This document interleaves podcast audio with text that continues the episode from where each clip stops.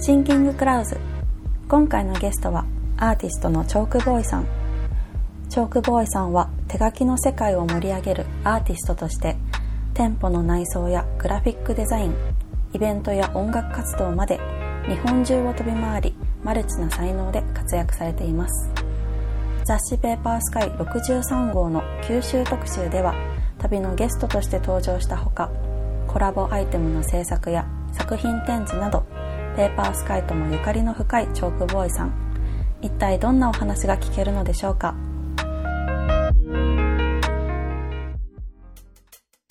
でも昔の哲学者とかみんな結構庭の中に白いシーツ着て歩いてるイメージあるよね。なんかそういう、そういうねソクラテスとかそういうことがそうそう言ってるそうそういうイメージはね。やっぱ 動きながらやっぱなんかあるからわかんないけど。うんまあたうんでもさなんか仏教とか禅とかはさなんか実装してるイメージない？あそうそうあそいやでもそれもある。あの禅の歩く禅がある。あるんだそうそう。でそれ本当にもうゆっくりであの歩くで。歩く禅もあるそうそう。だからみんな今言ったようにね止まってすごいイメージが強い。うん多分まあタイプっていうか本当座って中で上手なんかうん。吐き出せる人もまあうちの奥さんもすごい逆にそこがすごい上手だなとう思うけど、ん。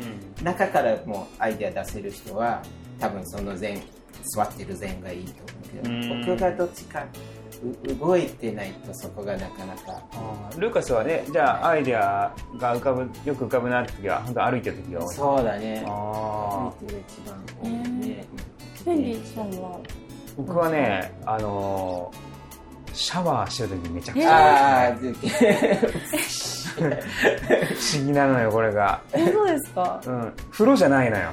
シャワー。サウナでもなくて、うん。ほんとシャワーをたった5分シャワーで早いやん。5分、10分ぐらいでうん。終わっちゃうでしょ、うん。あの時にもうなんかバーって出てくる。えー、シャワーと一緒な感じ。シャワーと一緒で本当にも。うなんかだからあのたまにそれを狙ってシャワーうんする。する時はあるもん。うんうん。なんかこう考えなんかいろいろこう考えの種みたいなうん。考えあれとここれ考えないといけないなとかなんかいい解決の方ないかなとか思ってシャワー入ると完全に仕上がった状態で出てくる。えー、すごくない？うちぜひ使ってほしいあのシャワーがある庭の中で。あそうなんだ。そう。あの外に。へえあるんですか？そうそうそうあへのー。ホーズだけだけどねつながってシャワーヘッドのでもいいかもしれない。ぜ絶対アイデアいろいろ試うん。す隣の人たまにね撮るから。ね恥ずかしいってなるかもしれないけど。えー、面白いね。そうなんだ。えだから面白いです家ね今ね新しく作ってるけどシャワーはどうしてるんですか普通に。普通で普通に別に。アイデアシャワーみたいなそこをいやそこをね作り込んでいくと多分違うのよ何も出なくなっちゃ違うのよ そうなんよそっかフェニーさん今お家作ってるんですね。お家今そうですね頑張ってますね。いつできる年内できたらいいな。あ鎌倉ん？神奈川鎌鎌倉にあはい。今も毎日大工さんがこうトントンそうだと思う、うん、この暑い中ねありがたいよね。そうんでも鎌倉って言ってもなんかあの、うん。街中っていうよりかもうちょっと自然まあ、山側ですね、うん、僕なんか、まあ、葉山今今住んでるけど葉山海も近いけどうん。どっちかというと鎌倉もそうだけど山の方がやっぱ好きで。なんか海のイメージがちょっとあったかもしれないです鎌倉。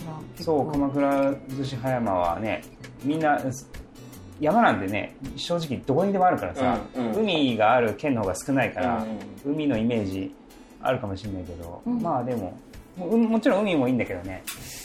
山はめちゃくちゃいいんですよ。へー。その海があって山があるみたいな場所、そうだね。なんとなくすごいそうそうそう、ね。まあ、昔から、ねその尾そう尾道に住んでる時もあったし関西にいる時は塩屋とか、うん。そういうところがすごいいいなと思ってて。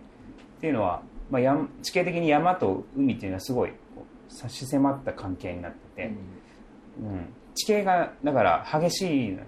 なんかもうあのようやく登ったと思ったらまた下ってっていうのを繰り返してそうするといきなり海がバッと広がるとか、ううん。んなんかねすごい良くて。でそういうところなんか僕のこれは勝手なイメージかもしれないけどあのカルチャーが生まれやすいというか、うんうんうん。うん。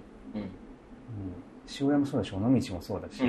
逗子葉山鎌倉とかもそうだけどう、んなんていうかな人面白い人がうん。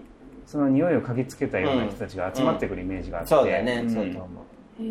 まあ、昔駅みたいなもんだったら多分ねそういうところが、そうかもしれない。うん。今は新幹線あるけど、うん。昔船でみんな回って。それもあるだろうね、うん。地形的なその面白さうんね。になんかそう集まってくる人たちが面白い人たちが多い気がする、ね。あと取りアイディアも取り入れる人が多いね、うん。ああいうところはね、そうなんですね。結構オープンなうん人うん、あオープンかもね。ね。そういうそうそうそう。うん。真鶴とかもね、うん。同じような地形、そこもなんか変わった人ばっかりいるよ。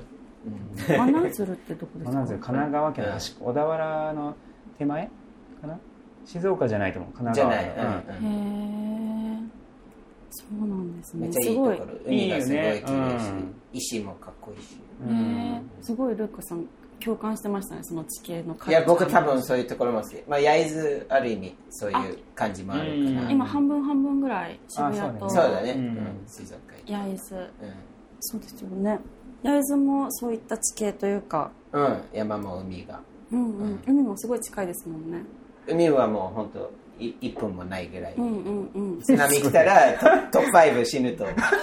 日本のトップ5入るあんまりネガティブなこと言わないで だけど津波じゃない時美しいからすごくいい、うんあのね。駿河湾っていう日本一番深い、あ一番深い湾ー。えーがあ3000駿河あの辺なのか。そう。いやいつもさ高速でさ駿河湾あーなんかちょっとパーキングのところ。その辺。そうそうそう、うんそこから見るともう絶景というか、うんいいい景色だもんね。いい景色。富士山がドーンとかいいですね、うん。そっかヘンリーさんは自然も結構好き。ああそうそうだね。そんななんかあのめちゃめちゃアウトドア派ですとかはい。あの週末は毎日毎日なんか海行ってますとか山行ってますとかとかそんなんじゃないけどあそんなんではないんだけど、はい。まあそのインスピレーションをよく受けるよねそっかそっちの山の方だったらちょっとなんでなんていうんですかちょっと静かだったりするんですか、ね、あそうそうそう。その時すごい楽しかった。あの隠れクリスチャンといううん。昔ね江戸時代とかそういう宗教がもしクリスチャンバレたら弾圧のね殺されるでそういう人たちがそううん。住んでたエリアにみんなと一緒にそうけどここは結構あの馬がお風呂にねする場所とかそうそうそう。そういうがなんか馬洗いの川の壺みたいなところがあったりとかしてそれはえー。その江戸時代ぐらいからそこで馬を涼ましたり洗ったり。だから馬がザブンって入って ちょうど首がこうまだ浸からないというか。息ができる。そうそうそうそう。いい1メーターか1.5メーターぐらいのうんちょっとしたプールみたいなそうのがあそうそうってで看板書いてあるよね、うん。そうここ馬がそうそう洗ったとこ。それ見た時みんなそこでみんなポーッとみんなザボンって入る場所じゃないからねですよね。あのそう博物館的でこう置いてあるけどでもすごい誰もいないから、入ろう、はい入ろう。みんなで来て。でその後、まあこの今景色ある畑の中みんな歩いたりとかして、うん。で最後またね海をそうだね。だから不思議ななんか場所だったな。うん。やっぱこう隠れキリシタンだとかその後のまあその弾圧されてたようなところの話ってもう多分日本史の中でもものすごいこう血生臭いというか、あのめちゃくちゃハードな歴史そうだね、えーだよね。うん。ね。うん。しかも長いよね、そう長くて、うん、なんか異教徒のその生活っていうもの、まあ、こういった語り部のおばあちゃんとかうん。が話してくれてたりとか、まあ、遺跡としてまあいろいろ残ってるんだけどもう地名とかにも残ってるんだけどもううん。怖い。怖い本当に怖い恐ろしい。人間ってなんて恐ろしいんだっていうぐらい。ね、詳しくはウィキペディアで。あ んまここで言うとねもうなんかえらいことになっちゃうからね。あー。ちょっとグロテスクすぎるんだよ、ね。そうでもこれちょっと日本風をこう見せてるけど、うん。まあ中はこうクリスト教にそうそうそうあそう。ね。そういう地域だったよね、うんうん、美しい風景とはい。話聞く話のギャップがすごくて、あ。うん。うん、な何をなんかこうぐるぐるしちゃうよね。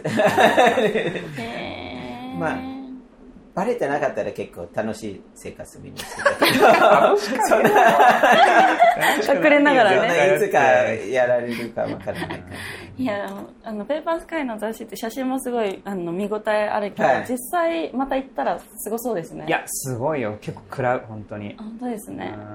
うん。いや五島のね島とかもさ、ーあ長崎の、ねそう五島ね。行ったけどもすごいなんか、うん。あそうこんこの時は五島行けなかったんだそう。そうそれ行くはず台風がね。そうそうそう台風で行けなかった。で俺でも別の機会で行った時あって、うんうんもうあんなに風強くて波強いうんうんうん。ところじゃないと、うん。その進行を保てなかったっていうそうねだね。あー人に見つかっちゃうから。そういうことか。そう。そう。最果ての最果てのさらに岩場のなんかそうだね。みたいな ここなら誰も来ないだろうそいうな。そうここでリラックスできる。そんな怖い。よかった今のう時代に。ん、そうだね。それはめっちゃ思う。それはめっちゃ思う、ね自由だうん。確かに。クリスマスとか何も考えずに楽しめてるから本当ねですね、うん。うんクッキー食べて。うん。ねえ。その九州であったなんか人人というか人の印象とかって何かあったりしましたか、よしみんないい人だったね、なんか、あのーでもなんか俺が感じたのはみんな割となんかシャイというかあんまりうん。うん。あんまりこうガンガン表に出るっていうかは、うん。うん。まあ話していくとどんどん面白くなってくるんだけど、最初はこうちょっと一歩引いたから、ね。ちょっとシャイな感じの印象を受けたけどね、なんか田舎田舎のところ結構多かったよね僕らが、うんね。田舎の人そういうそうなのかな。なんだろう少しシャイなうん。あるよね、うん。日本の中でもうーん。あんまりこうドーンと、うん。見てけよ俺のね。畑って感じじゃない、じゃない、うん。なるほどねでも来たらあのいろいろ話してくれる、うん話してくれたら。ものすごい。そうオープンになるんだけどね。みんなサンドイッチ一緒作ってくそうそうれるそうそう。へえそれこそ最初さシーラの寮に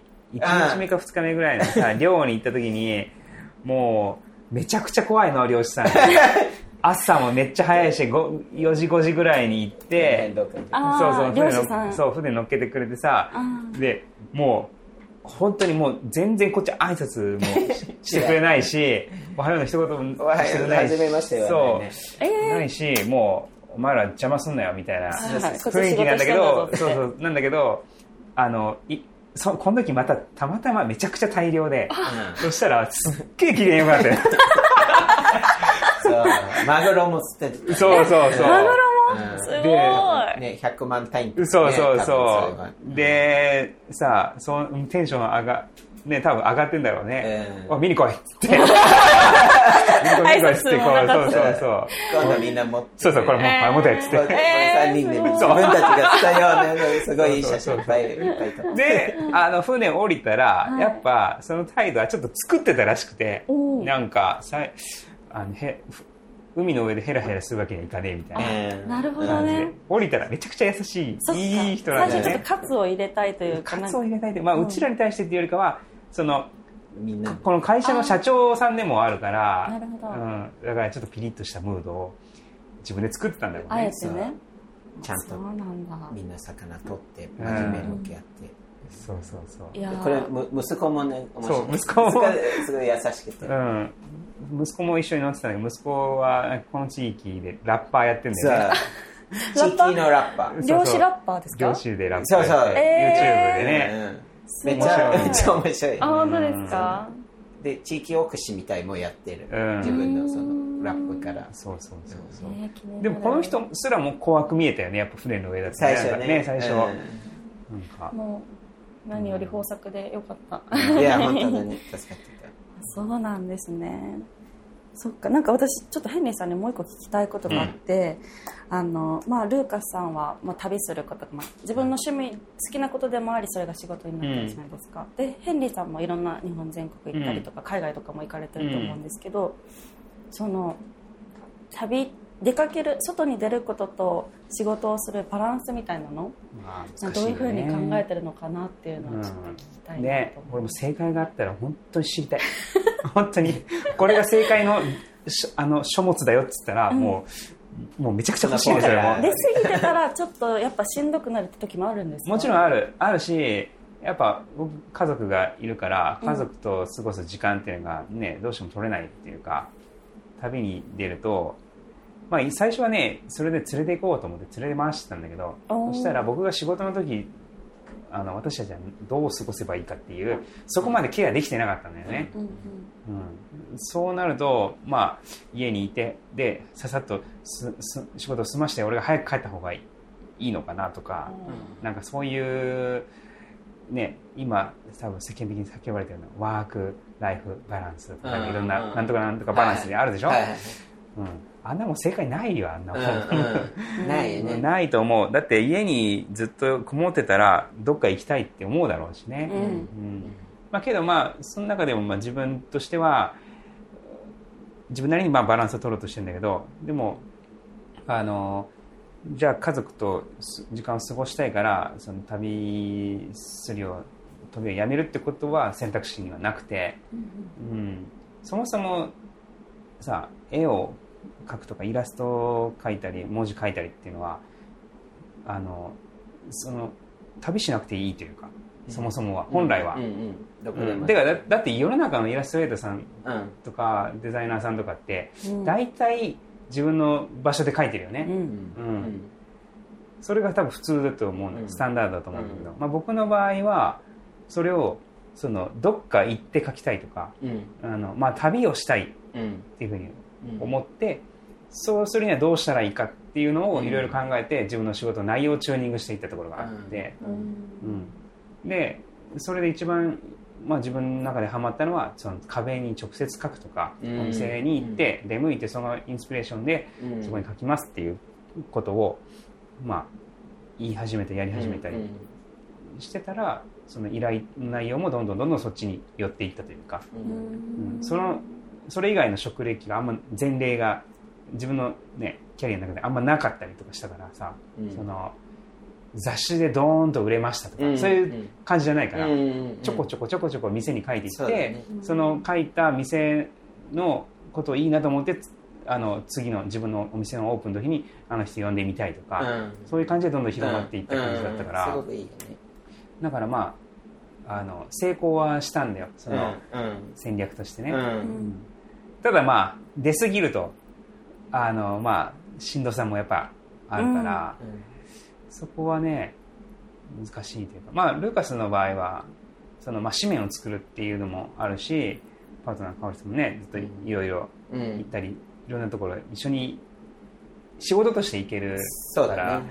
ちょっとまた俺とはシチュエーションはちょっと違うんだと思うけど、まあ、それはそれでね多分大変なとこいっぱいあると思うんだよ、うん。大変な、ね。だってそんな簡単とは言えない。そうだよね。それはない。だって、うん。夫婦でまず仕事を共有するっていうこと自体、うん。俺はだいぶ危険だなと思ってるもん、そう。ねだからまあいろいろあると思うしその正解っていうのは見つけれないけど、まあその都度その都度うん。あの探っていくというかこのぐらいなのかなって思いながら日々生活してるよね、うん。最近は面白いのがその、まあ、2拠点、うん今やってるその、ねうんうん。東京と静岡。で、まあ、うんもちろん旅もあちこちに行ってそこの空気感ちゃんとね、うんうんうんしてそこで仕事をすることが、なんだろう自分のダイバーシティというか、うんうんうんうん。自分の中にそういろんな、うんうん。いろんなパターンがある、うんうんうん。今言った世界がないから、うん。いろんなパターンでも見えるがすごく、うんうん。あの役に立つんだね、うん。それが。で多分言葉もまあ英語喋ってうん。日本語喋って、もしかしたら中国語とかスペイン語とかいろいろ喋る、なんか言葉も多分いろいろ喋ると一個喋るよりまあ、広がるんだろうね。なんそうそういうヒントんとか、自分のバランスとかすごく広がるからうん。なんかなんかそこで何かのヒントがあるんじゃないかなと思う、うん。だうん。なるほどねじゃあ英語で喋ってみようかな。今二拠点ではね。こう確かにしても東京に行ったり来たりとかしその場がもう違うとやっぱ確かに。え、まあ、受けるインスピレーションは、まあ、全く違うよね。うんそこ多分そういう意味でまあ旅があの、いわゆるベケーションではなくて、うん。そのあの生活自分で満足できる生活のための一つ。必要なもの、うん嫌いに言っても多分一応やった方が、うん。なんだろう自分も広がるし、うんうん。結果的は多分役に立つ、逆にバケーションをうん、するために旅に出ることあんの？僕、うん。あんまりない。ないよね。落ち着けないよ、ね、多分そうだよね。だからもう家にいたいと思うんじゃないそうそれ逆にそう、そうん。のベケーションだったら本当に家に行った方が、そうだよね。自分はあうん今日ゆっくり家にしたなっていううん。達成感があるよね、いやわかるわ、俺も全然そのあのどっか行まあどっか行くのはもともと好きだけどあの本当に今日休んだなってうん。気になるのはあの家でどこも行かずに子供とあの、うん遊んでる時にうん。あのそれめちゃくちゃ感じるね。ね。今日は完全オフだったなと。そうだね。でその時間もいいよね。そうだね。すごく。そうすると子供と遊んでると携帯見る暇すら与えてくんないから。本当に完全にオフになるというか、うん。物理的にこうなんか触れないよね仕事には、うんいいのか悪いのか、うん。まあ、いい俺はいいふうに捉えてるよね、うん。確かそう日本人どこまでやってるかわかんないけどアメリカ人結構友達の家になんか泊まりに行くとかそういう文化は結構あるよそれもいいかもね日本人ちょっとひ否定するというかまあ中はプライベートだからそこまあままでみんな入ってぜっていうがないけどちょっとその辺がプライベートぜっていうは多分大事だと思うし、うん。だけどちょっとこう取り入れてなんかそういうあの他の人のその生活を見ることとかうなんかすごくお互いに多分ああなるほどね。いいいいことだと思うはいはいはい。うん。いいね家ができたら。ね、家ができたら。そうそう、家でできた。うちも今ちょうどリフォームだから、あそうだ、ね、れもできた。お互い行こうよ。お互いにホームステイしようお互い行こ焼津の焼津のお家？そう、焼津のうちもうちょっと。そうなんですね。年内かな。なんか確かにヘンリーさんもルーカスさんも結構なんですかね。まあもちろん全部じゃないけどオープンというかなんかインスピレーションを受けたこととかアイディアとか、なんか思ったこととかやりたいこととかを結構シェアして行動してくれたりとか、うん。それをなんか隠したりとかせずにちゃんと教え、シェアしてくれる。それがうん。ち一緒に働くチームとか、まあ、家族とか、ううん。うん。なんかそういうお客さんだったりとか、うん。なんかそういう人たちもそこからまた刺激をもらえるから、なんかやっぱり私は個人的にはよりいろんなところに行ってインスピレーションを受けて、うん。もらえたらこっちもどんどんそういう循環ができたらいいなって思いますけどね,、ね。まあ、バランス。うん。まあ、頑張りますよ、それは。頑張る、頑張るというか、まあ、まあね、行くように自分の仕事チューニングしてるから、うん。まあ、正必然的に、必然的にね、で出ることになる、なるというか。だってもう自分の来月のさ、うん。とかさ、来月のスケジュールとかでさ、もう自分でどんどん突っ込んでいってるからさ、うん。入れちゃうね。そうそうそう。だからもう、ね、来月、再来月、もうその先のことが自分では分かってて、あっちこっち行くなーって。あっちこっち行くなーのそのテンションはどういうテンションなんですか？あのね、これが不思議で、あのー話、話して、例えばさ、こうやって話して、九州行こうよとか、うんうんお互いの家行きしようよとかって、うんこれ言ってる時が一番楽しくて。そうだね。そうだね。それ一番妄想できる。そうそうそうそう妄想好きだね。で、実際にスケジュールに乗っかって、で、その、うんそれに対して準備していくときに、どんどんどんどんこう、ちょっと憂 憂鬱になるんじゃないけど。あの、そう、あ、これはちょっと、なんかや、やらないといけないなとかうそういうちょっと仕事モードになっちゃうんだよね。だ行からっ、て行ったら行ったで Thinking crowd 楽しい行ったら行ったらやっぱ楽しい。確かに想像してるねうんね。このポッドキャストの名前がね。ああ、そうなんだ。Crowd そういうえー妄想がこう。もくもくもくはいはいはいはいはいはい。テーマだね。その時はやっぱ一番楽しい。一番楽しい。一番楽しいうん そう、だから旅も地図をこう広げて、うん。こう紙でこうこっち行ってってね。こうこのルート行こう。そうそうそう。ねね。朝時間あるじゃん、ここ行けるやん、みたいな。そうそう当日朝になったら、誰や、このスケジュール組んだ自分や。そうそう。なるのよ。めっちゃわかる。そうですね、確かにスケジュール立ってるのが一番楽しい、うん。やっぱ妄想がいいね。葵ちゃんだってだって福岡と東京ね、まあね。二拠点に近いぐらい行き来。そうですね。ね。このルーカスさんとお仕事で関わってから私あの明後日札幌行くんですけど。あそうなんだ。そうそういろんなところに。行いろんなとこ行くね。かせていただいて。そう、そのグッズね、ポップアップ、いろんなマーケットとかいろいろある。そっかそっかが最近。そういろいろ覚えて。一人で全部回せるようになってきたので。あそうなんだあーできるようになると大変だね。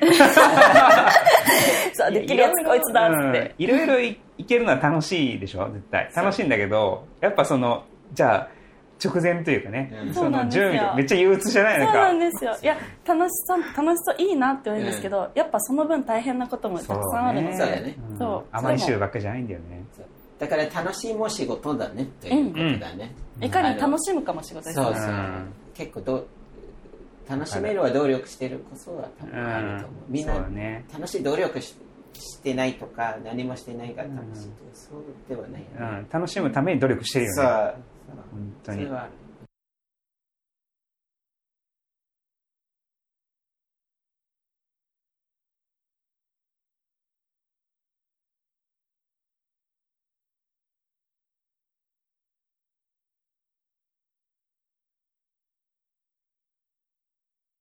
あのペーパースカイのジャパンストーリーズのウェブの方に今ヘンリーさんとルーカスさんが葉山に取材に行ったベスの記事ですかね、そうそう。ベースの家のメーカー、これもすごい興味深く読ませていただきました、まあ、僕らこれいろんなベースが住んでる人たちの仕事を、まあ、その人たちの家に入り込むけど、まあ、僕その人たちの話聞くだけそこまで面白くないなって思って、はいはい。で毎回そこの地元に住んでる人、まあ、ペーパースカイ側の友達をこうちょっとお土産を持って行って訪ねていくっていう、うん。三三者でそう。話すみたいな感じでね。そう。この間は、はい、今の山の方で住んでる夫婦でうん。ジープが大好きで、うん。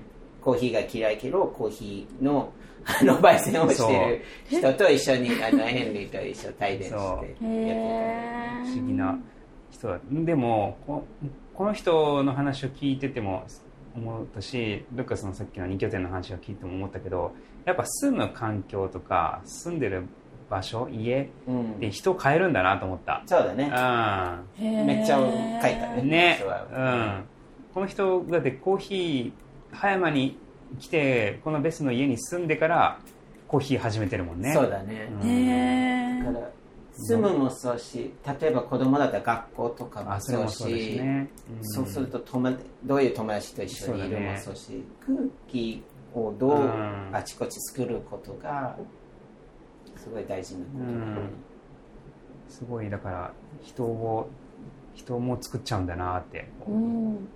場所も。うん。まあ、もちろんその空間を生むのはこの人本人があの、ね、こうこういう暮らしがしたいと思って作り上げてはいるんだけど今度はそのこういう暮らしをしたら自分はこれをするべきなんじゃないかとかその暮らしの中からどんどんどんどん自分チューニングその家にフィットするような自分でありたいと思ってどんどんチュー。ニングしていくっていう、ね、不思議なへ感じだよね。え脱サラ脱サラだよね。うん。仕事辞めて。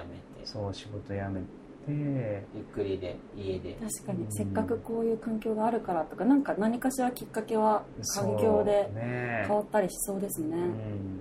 この時でも面白かったすごいお金の話になった意外、うんうん。意外面白かったなと思ってて、みんなお金に対するの価値観とか。脱サラしてからうん。コーヒー屋さんの焙煎。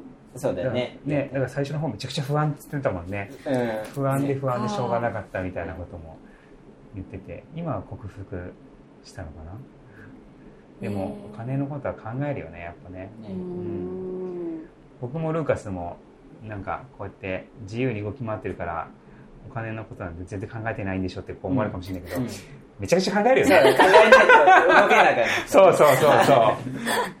そう、う。んでもそこのやっぱバランス感覚というかそういうふうにまあ一般的には見られてるかもしれないけどきちんと考えててでそれが続いてるからこそあできてるからこそ続けられる？そうだね、まあ、続けるためにお金のことを考えざるを得ないというか、そうだね。うんうん。ねそっちが雑誌を作るにも最低限の何かお金というか制作費は必要そうだからそれをどうやって生むかっていうのが必死になるね。でもルーカさん前もなんかその前回のポッドキャストでそのうん。ものづくりの話を tools とウェアの話したんですけどなんかそのすごく儲けたいとかうん。じゃないみたいな話を、ねそうしてだからましたよね。そこがそこまでは考えないから、うん。う んそれも考えた方がいいかどうか知らないけど そうとにかくどうそうね続けることがうんそううん。一番なんだろう。その儲けることと回すことと多分また違うんそうだよね。そう。で考え方もうん。すごい違う。でだいぶ違うよね、うん。儲けようと思ったものが全部作るもの多分違うこと考えなければならないけど、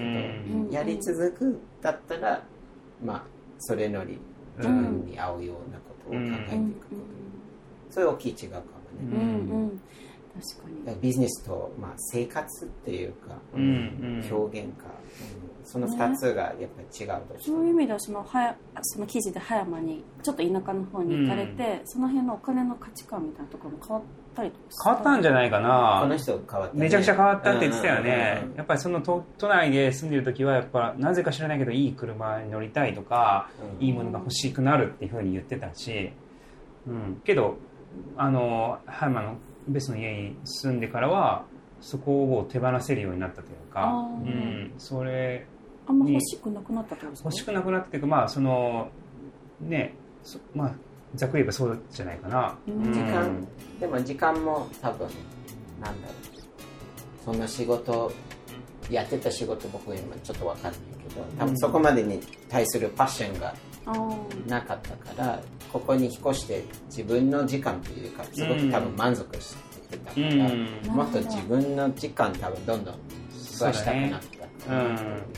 感じがそうだね。うーんあとこの毎回おやつ持っていく僕結構この企画が一番。手土産。好きなだからそうその地元のお土産でこれマー。ローっていう有名なプディングがあるんだよね、うん。でも大体住んでる人はみんな食べれないからな高い高いし高いしすげえ並ぶんだよ。なかなか入れないかそうらそうだからまあ、うん、もらうとね。ねせっかく来た人ね早めに来た人たちに並んで食べてもらおうって感じになるよねう。ちらはもう全然いいですみたいななんだけどた久しぶりに来るとやっぱうまい。やうまい。すごい美味しかもプリンも美味しいけどあのなんだっけ？ケーキね。ケーキね美味しいね。うんグルテンフリーのやつうん。しっとりして美味しかった。ぜひこのポッドキャスト聞いてる人もジャパンストーリーズで記事読めるので、うん。はい。読んでいただきたいですね。読んでください。はい。でははい。そんなところで。そのところで。はい、なんかそのえっとヘンリーさん直接地方にかけに行ってるじゃないですか、うん。なんかそのお店の空間だったりとか、あのライブペイントしたところ、大きく書いてあるところとか、なんかそういうのをやっぱ地方に行ったら見たいなって思ったりとかうん。するので、うん。なんかルーカスの仕事もそうだけど旅するきっかけになったら、はい。うんねいいいいねなと思います。ありがとうございますはい。ありがとうございます、はいありがとうございます。はい。ありがとうございます。ありがとうございました。